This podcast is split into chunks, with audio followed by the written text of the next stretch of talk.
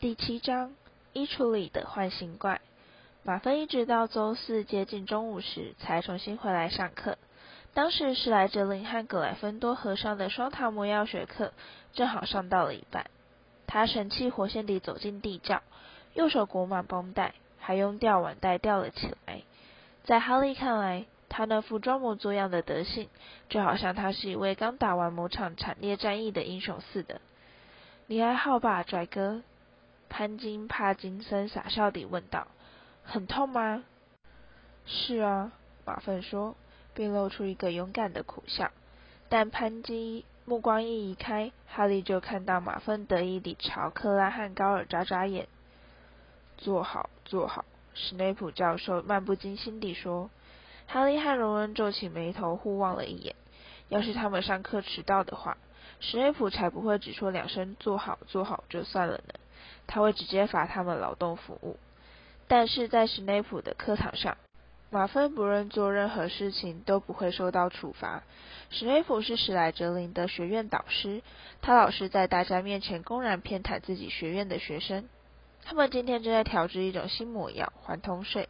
马芬把他的大斧架在哈利和荣恩旁边，因此他们三人现在是共用一张餐桌，准备各自的魔药材料。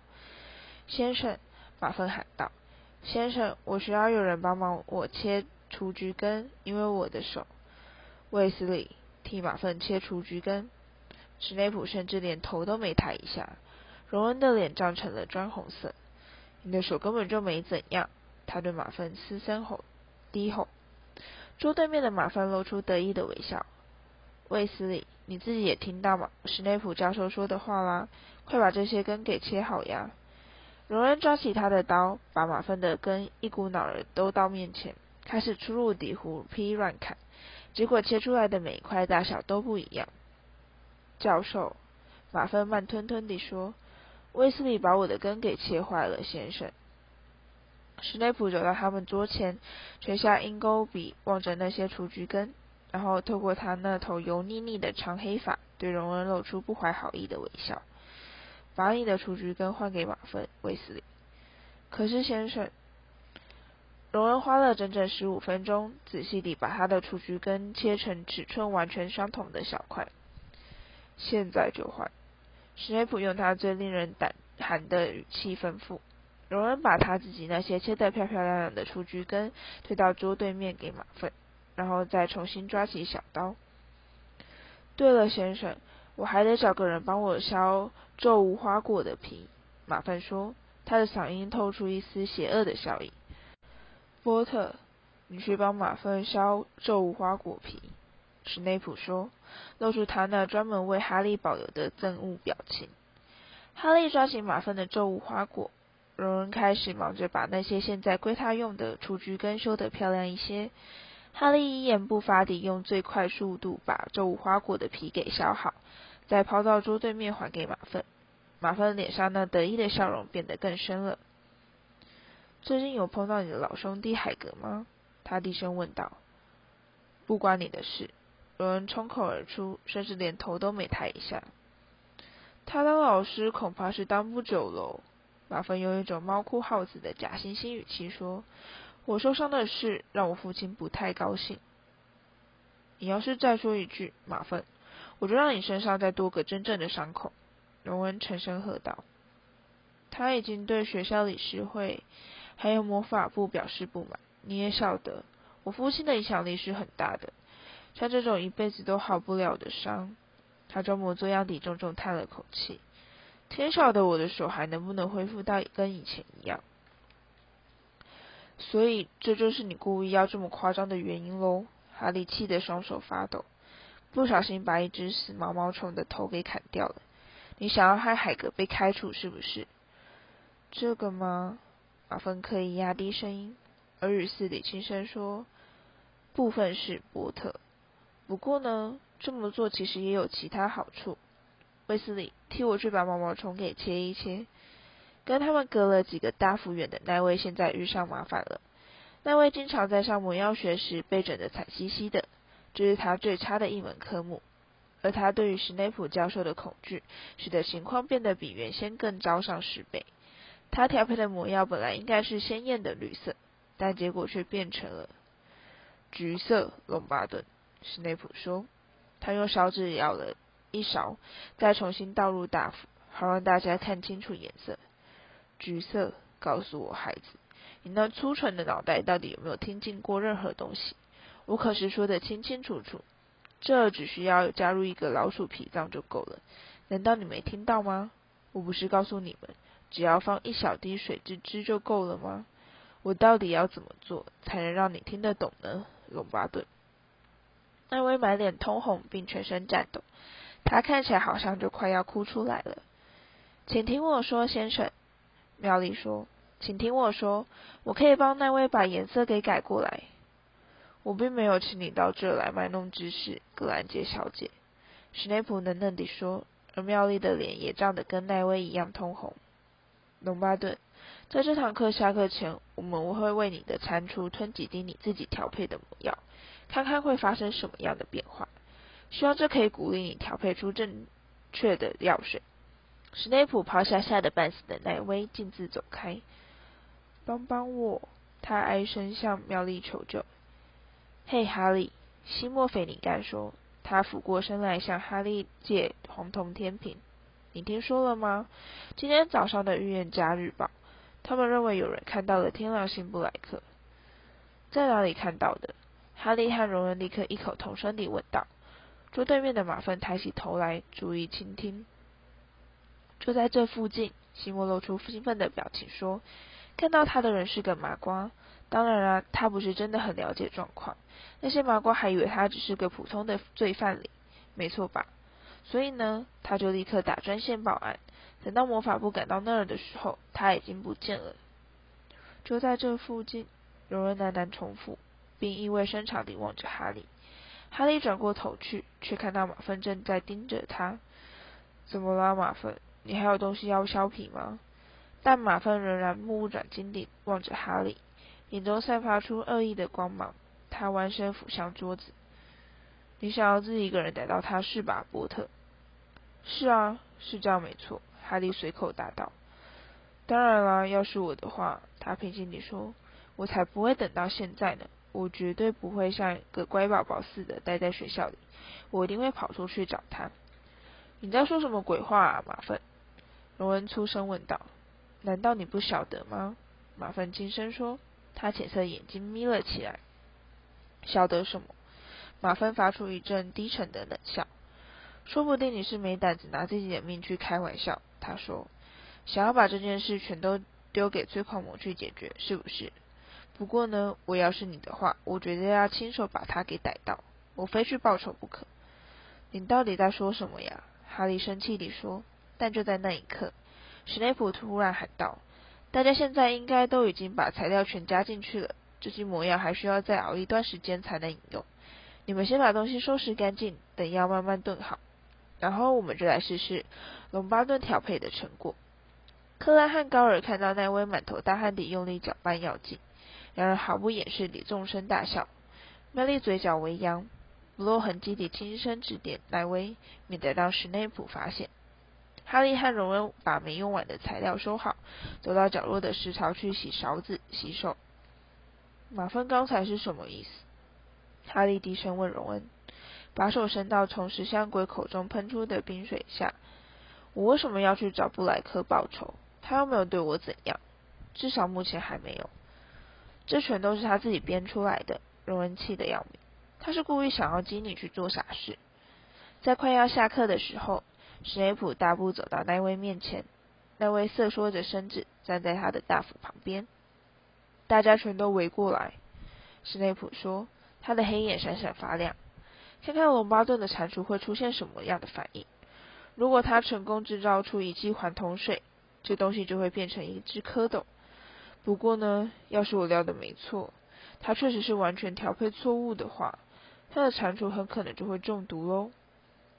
格莱芬多学生提心吊胆地站在旁边观看，史莱哲林学生却露出兴奋的神情。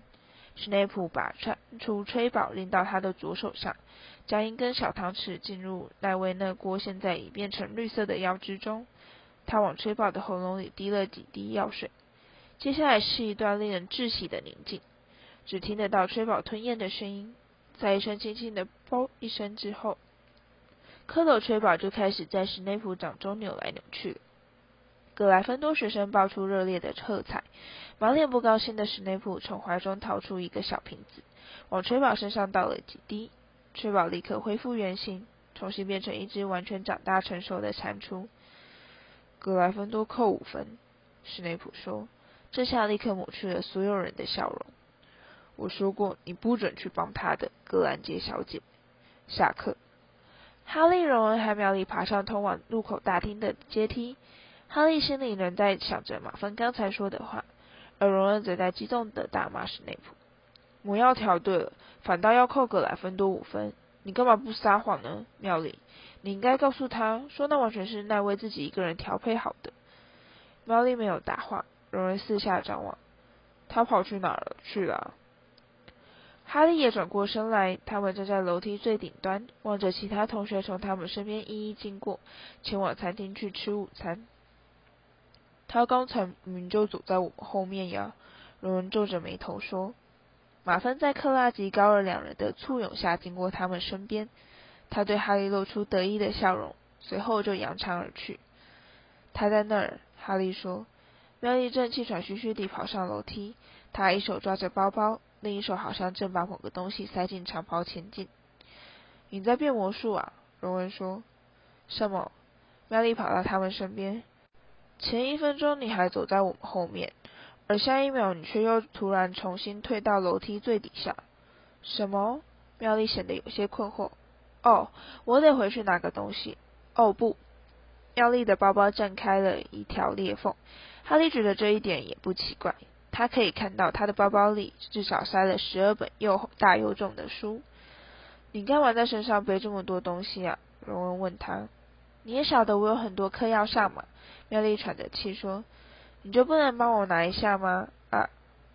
可是，荣恩把妙丽递给他的一书一一翻过来，检查书的封面。可是这些科目你今天都不用上啊，下午就只有一堂黑魔法防御术。哦，对呀，妙丽含混地应了一声，但还是把所有书本重新塞回包包。我希望今天午餐有些好吃的，我快要饿扁了。他再加上一句。接着就大步走向餐厅。你觉不觉得妙丽好像有事情瞒着我们？荣恩问哈利。在他们走进教室去上陆平教授的第一堂黑魔法防御术时，这位老师还没有出现。他们全都找位子坐下，取出课本，开始聊天。最后，陆平教授终于走进了教室。陆平对大家微微一笑，把他的破烂旧公事包放在讲桌上。他还是像以前一样邋遢。但气色却比变得比在火车上时要健康多了，大概是总算吃到了几顿饱饭。午安，他说，能不能请大家把课本收回书包？今天我们要上一堂实习课，你们只要带着魔杖就行了。大家把课本收好，有几个人忍不住好奇地互望了一眼。严格来说，他们以前等于是从来没上过一堂黑魔法防御术的实习课，除非你把去年那场令人难忘的惨剧也算进去。当时那位老师把一笼绿先带到教室，而且还把他们给放了出来。好了，陆平教授等大家全都准备好以后，就开口说：“请大家跟我来。”大家虽然相当困惑，但也被勾起了兴趣。他们纷纷站起来，跟着陆平教授走出教室。他带着他们走过一条空荡荡的走廊，再绕过一个转角。他们一眼就看到了那个爱吵闹的皮皮鬼。他头上脚下地浮在半空中，正忙着把口香糖往离他最近的钥匙孔里塞。皮皮鬼直到陆平教授快走到他面前时，才抬起头来。接着他就摆动他那脚趾扭曲的双腿，引吭高歌：“乳酪乳蛋陆平。”皮皮鬼唱道：“乳酪乳蛋陆平。”皮皮鬼虽然一直都很难缠又没礼貌，但通常他对老师还是会有一点儿最起码的敬意。大家立刻望着陆平教授，想看看他对这会有什么反应，但他们却惊讶地发现，他居然还在微笑。我要是你的话，我就会把钥匙孔里的口香糖清干净。皮皮鬼，他和艾迪说：“要不然飞七先生就没办法进去拿扫帚了。”飞七是霍格华兹的管理员，他是一名坏脾气的不合格巫师，总是把学生们视为眼中钉，总是存心跟他们过不去。而皮皮鬼事实上也是他的假想敌之一，但皮皮鬼根本就把陆平教授的话当作耳边风，而且还扎着舌头发出响亮的嘲笑声。陆平教授轻轻叹了口气，掏出他的魔杖。这是一个非常好用的小咒语。他回过头来对学生说：“请大家注意看。”他把魔杖举到与肩同高的地方，念道：“哇迪哇西！”挥杖指向皮皮鬼。钥匙孔里的口香糖块如子弹般射出来，直接冲进皮皮鬼左边的鼻孔。他旋转窜向高空，然后就怒声咒骂着疾飞而去。太酷了，先生！丁·汤马斯赞叹。谢谢你，丁。陆平教授说，把魔杖重新塞回口袋。我们可以继续往前走了吗？他们再度出发。同学们望着邋遢陆平教授的目光，现在也增添了不少敬意。他带领他们踏入另一条走廊，走到教职员休息室门前，请进去。陆平教授说，伸手拉开门，再退向后方。教职员休息室是一个牵着香板的狭长房间，里面摆满了不成套的旧椅子。现在房间里面只有一位老师，史内普教授坐在一张矮矮的扶手椅上，冷眼打量着排队走进房中的学生。他的眼睛立刻亮了起来，嘴角泛出一丝恶意的冷笑。等陆平教授走进来，准备顺手拉上房门时，史内普突然开口说：“别关门，陆平，我可没兴趣看你们上课。”他站起来，大步走过学生身边，黑色的长袍后摆迎风飘扬。他在走到门前时，突然转过身来说：“大概还没人警告过你，陆平。”你这班上有一个叫奈威·隆巴顿的家伙，我在这儿先给你一个建议，千万别叫他去做什么困难的事。不过呢，要是有格兰杰小姐附在他耳朵边通风报信的话，那自然就另当别论了。奈威的脸涨成了深红色，哈利怒目瞪视史内普。他在自己课堂上欺负奈威就已经够恶劣的了，现在竟然当着其他老师的面这么做，真是恶劣百倍。路平教授扬起眉毛。我正想请那位担任我第一阶段的助手，他说，而且我确信他一定可以表现得非常好。那位那张本来已经够红的脸，现在甚至又变得更红了一些。史内普的嘴唇撇了下来，但接着他就转身离去，砰的一声用力关上房门。好，那现在我们就开始吧，陆平教授说。示意要大家走到房间最里面，但那里什么也没有，只摆了一个用来放老师备用长袍的旧衣橱。陆平教授走过去，站在衣橱旁边，而衣橱突然一阵晃动，把墙壁撞得砰砰响。没什么好担心的。陆平教授看到有几个人吓得跳了起来，于是他冷静地表示：“里面有一只唤醒怪。”但大部分人听到这句话，却好像变得比先前更加担心。那位满脸惊恐地望着陆平教授，西莫菲尼甘不安地盯着正在嘎嘎作响的衣橱门把。坏习怪喜欢黑暗封闭的空间，陆平教授说，比方说像是衣橱、床底下或是水槽下的碗橱。我以前还碰过一只是住在老爷钟里面里，这只是昨天下午搬过来的。我请校长叫其他同事先别去收拾它，留给我让这班三年级学生做些练习。所以呢，我们要问的第一个问题就是，什么是唤醒怪？妙丽举起一只手，它是一种会变形的生物。妙丽说，它可以随心所欲地改变形貌，变成任何他认为我们心里最害怕的东西。我自己都没办法解释的这么好，陆平教授说，而妙丽高兴的满脸发光。所以呢，现在就制作在黑暗橱柜里的唤醒怪。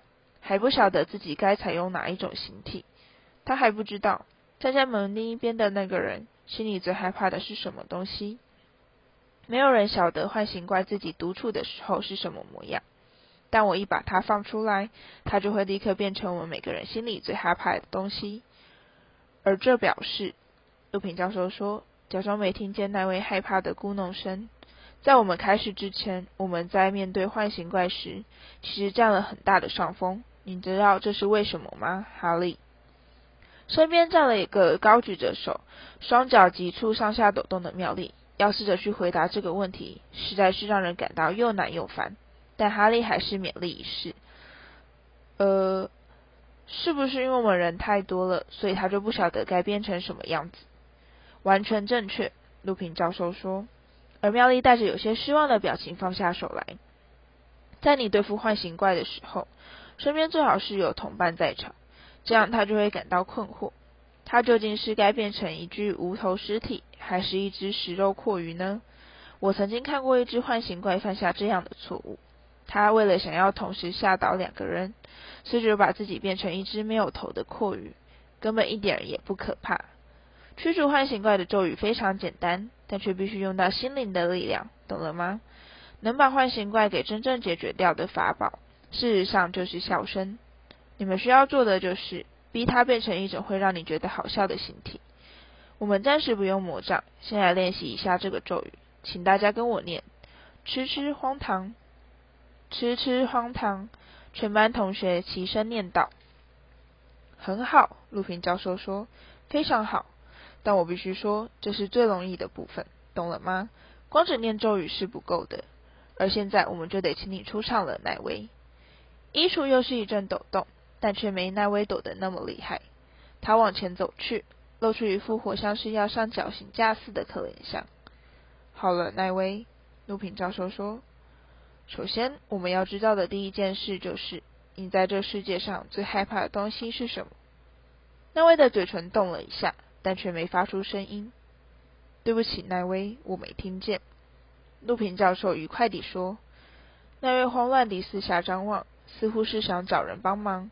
然后他用一种细的像蚊子叫似的声音说：“史内普教授。”几乎所有人全都放声大笑，甚至连奈威自己都抱歉地嘴咧嘴苦笑。但陆平教授却露出若有所思的神情。史内普教授。嗯，奈威，我想你是跟你祖母住在一起吧？呃，是啊，奈威紧张地说。可是我也不想让幻形怪变成他。不不，你误会我的意思了，陆平教授说。现在他脸上也露出了微笑。我是在想，你能不能告诉我们，你祖母平常喜欢穿什么样的衣服？那位好像吃了一惊，但接着就说：“这个呀。”他老是戴同一顶帽子，一顶上面站了一只秃鹰标本的高帽子，还有连身长洋装，通常都是绿色的，有时候还会披一条狐皮围巾。是不是还带了一个手提包？陆平教授提示他，一个红色的大手提包。奈威说：“这就可以了。”陆平教授说：“你能不能很清楚地想象出这些衣服的样子，奈威？”你能不能在心里看到他们的画面呢？应该可以吧。那位不太有把握地答道，显然是在担心陆平教授接下来不知道又会有什么新花样。在幻形怪从衣橱里冲出来的时候，奈威，他一看到你就会变成史内普教授的模样。陆平教授说，而你就拿起你的魔杖，就像现在这样。喊道：“痴痴荒唐，并集中精神，专心地想着你祖母穿的服装。如果一切顺利的话，这位幻形怪史内普教授呢，就会被迫戴上那顶上面沾了秃鹰的帽子，穿上那件绿色长洋装，而且手里还拎着那个红色的大手提包。”全班哄堂大笑，一时晃得更厉害了。那位要是成功的话，幻形怪很可能就会把注意力轮流转向我们这儿的每一个人。陆平教授说：“现在我要请你们大家花些时间，想想看你们心里最害怕的是什么东西，然后再发挥一点想象力，看要用什么方法让它变得更滑稽。”教室安静下来，哈利默默思索：这世界上他最害怕的是什么？他第一个想到的是伏地魔，法力完全恢复，意图东山再起的伏地魔。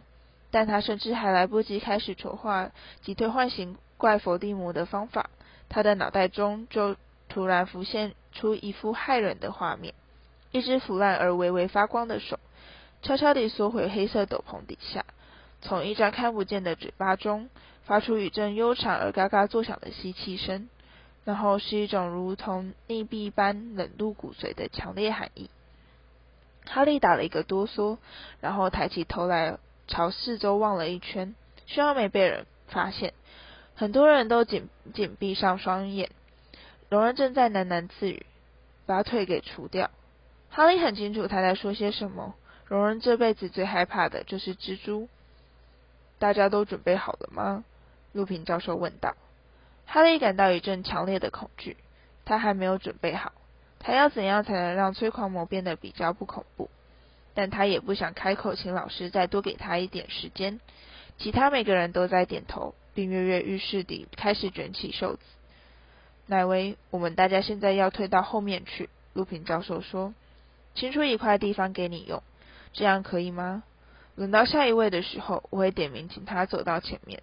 现在大家全都退到后面，这样那位才可以毫无顾忌地尽情发挥。”他们全都退到后面，靠在墙边观看，只剩下那位一个人孤零零地站在衣橱旁边。他脸色发白，看起来非常可害怕，但他已把长袍袖子推到上面，握着魔杖，摆出迎战的姿势。听我数到三，奈威，陆平教授说。他举起魔杖，指着衣橱上的把手，一、二、三，就是现在。陆平教授的魔杖顶端射出一道火花，打中了衣橱门把，衣橱忽地敞开，长着鹰钩鼻的史内普教授带着满脸恐吓的神情走出来，用他锐利的目光扫向奈威。奈威朝后退去，举起魔杖，嘴唇无声地蠕动。史内普朝他步步逼近，并伸手探进长袍。吃吃吃吃荒唐！奈威尖叫。立刻响起一阵挥鞭似的噼啪声，史内普踉踉跄跄地晃了几步。他现在穿着一件花边长洋装，头上戴着一顶上面站了只破烂秃鹰的超高帽子，手里还晃着一个深红色的大手提包。全班哄堂大笑，唤醒怪困惑地停下脚步。而陆平教授喊道：“巴蒂，走到前面。”巴蒂往前走去，他的脸绷得死紧。史内普转向他，接着又响起另一阵噼啪声，而原先史内普站立的地方，突然出现了一具血迹斑斑、裹满绷带的木乃伊。他将那张被遮住的面庞转向巴蒂，并开始拖着沉重的双腿，举起僵硬的手臂，非常缓慢地朝他走去。痴痴荒唐！巴蒂喊道。木乃伊脚上的一条绷带松脱解开，他被绷带缠住，往前。栽倒在地，头落头滚落下来。西莫，陆平教授吼道。西莫快步冲到巴蒂前方。噼啪，原先木乃伊躺的地方出现了一个女人。她有一头长到地的黑发，和一张骷髅似的泛青面孔，一个暴丧女妖。她大大张开嘴巴，房中立刻回荡出一种令人毛骨悚然的声音，一声长而凄厉的哭嚎。让哈利不禁感到汗毛倒竖。痴痴荒唐！西莫喊道。暴丧女妖的声音突然破掉，而她抓住喉咙，她变哑了。噼啪！暴丧女妖变成一只老鼠，追着自己的尾巴不停打转，然后噼啪变成了一只响尾蛇，在前方翻腾扭动。噼啪又变成了一颗血淋淋的眼珠子。他被弄糊涂了。陆平喊道：“我们就快要成功了！”叮。钉冲到前面，噼啪，眼珠子变成了一只被切断的手。他突然反转过来，像螃蟹似的在地面上爬行。痴痴荒唐！丁吼道。咔嗒一声，断手被老鼠钳给夹住了。太棒了，荣恩，轮到你了。荣恩跳到前方，噼啪，有不少人大声尖叫。一只足足有六尺高、浑身长满毛的大蜘蛛，威胁地夹动前爪朝荣恩走去。在那一刻。哈利还以为荣恩被吓得呆住了，然后，痴痴荒唐！荣恩沉声喝道，而蜘蛛的腿全都不见了，他在地上滚来滚去。文丹布朗尖叫着躲开，蜘蛛球滚到哈利脚边停下来，他举起魔杖准备发动攻击，但是，让我来！陆平教授忽然喊道，并快步赶到前方。噼啪！无腿蜘蛛消失了，在那一瞬间，大家全都在慌乱地搜寻它的踪影。然后他们就看到陆平面前漂浮着一个银白色的球体，而他用一种几乎可说是慵懒的语气念道：“痴痴荒唐。”噼啪，走过去，奈威，把它给解决掉吧。陆平说：“现在幻形怪已落到地上，变成了一只蟑螂。”噼啪，史内普又重新出现。这次奈威态度坚定地向前攻进攻。痴痴荒唐，他喊道。而他们看到穿着花边洋装的史内普一出现，奈威就哈的一声纵声大笑，幻形怪应声爆裂，粉碎成数千缕细微的烟尘，然后就完全消失了。太棒了！陆平教授在全班同学热烈掌声中喊道：“太棒了，奈威！大家都表现得非常好。让我看看，每位对付过唤醒怪的同学都可以替格莱芬多赢得五分。奈威连续做了两次，因此他可以得到十分。”另外，妙丽和哈利各得五分。可是我什么也没做啊，哈利说。在课堂一开始，你和妙丽不是就回答出正确的答案了吗？哈利。陆平轻快地答道。大家全都表现得非常好，我们上了一堂很精彩的课。现在我要交代作业，请大家回去念关于唤醒怪的章节，然后写一份摘要报告，在下个星期一交给我。大概就是这样了。同学们陆续走出教职员休息室，一路上仍在兴奋地热烈交谈，但哈利的心情却不太好。苏平教授刚才分明是故意不让他去对付唤醒怪，这是为什么呢？是不是因为陆平在火车上看过哈利倒下，所以就认定他根本就应付不来吗？难道他以为哈利会再次昏倒吗？但其他人好像完全没注意到这回事。你们有看到我是怎么对付那个暴丧女妖的吗？西莫喊道。还有那只断手，丁转着自己的手说。还有戴怪帽的史内普，还有我的木乃伊。我想不通，陆明教授为什么会害怕水晶球呢？温达沉吟地说。这是我们上过最精彩的一堂黑魔法防御术课，你们说是不是？荣恩在他们走回教室去拿书包时，兴奋地表示，他好像真的是一位很棒的老师。妙丽深表赞同。可是我好希望能去对付那只幻形怪哟。那你说他碰到你会变成什么？荣恩痴痴窃笑。难道是一份没写完的功课吗？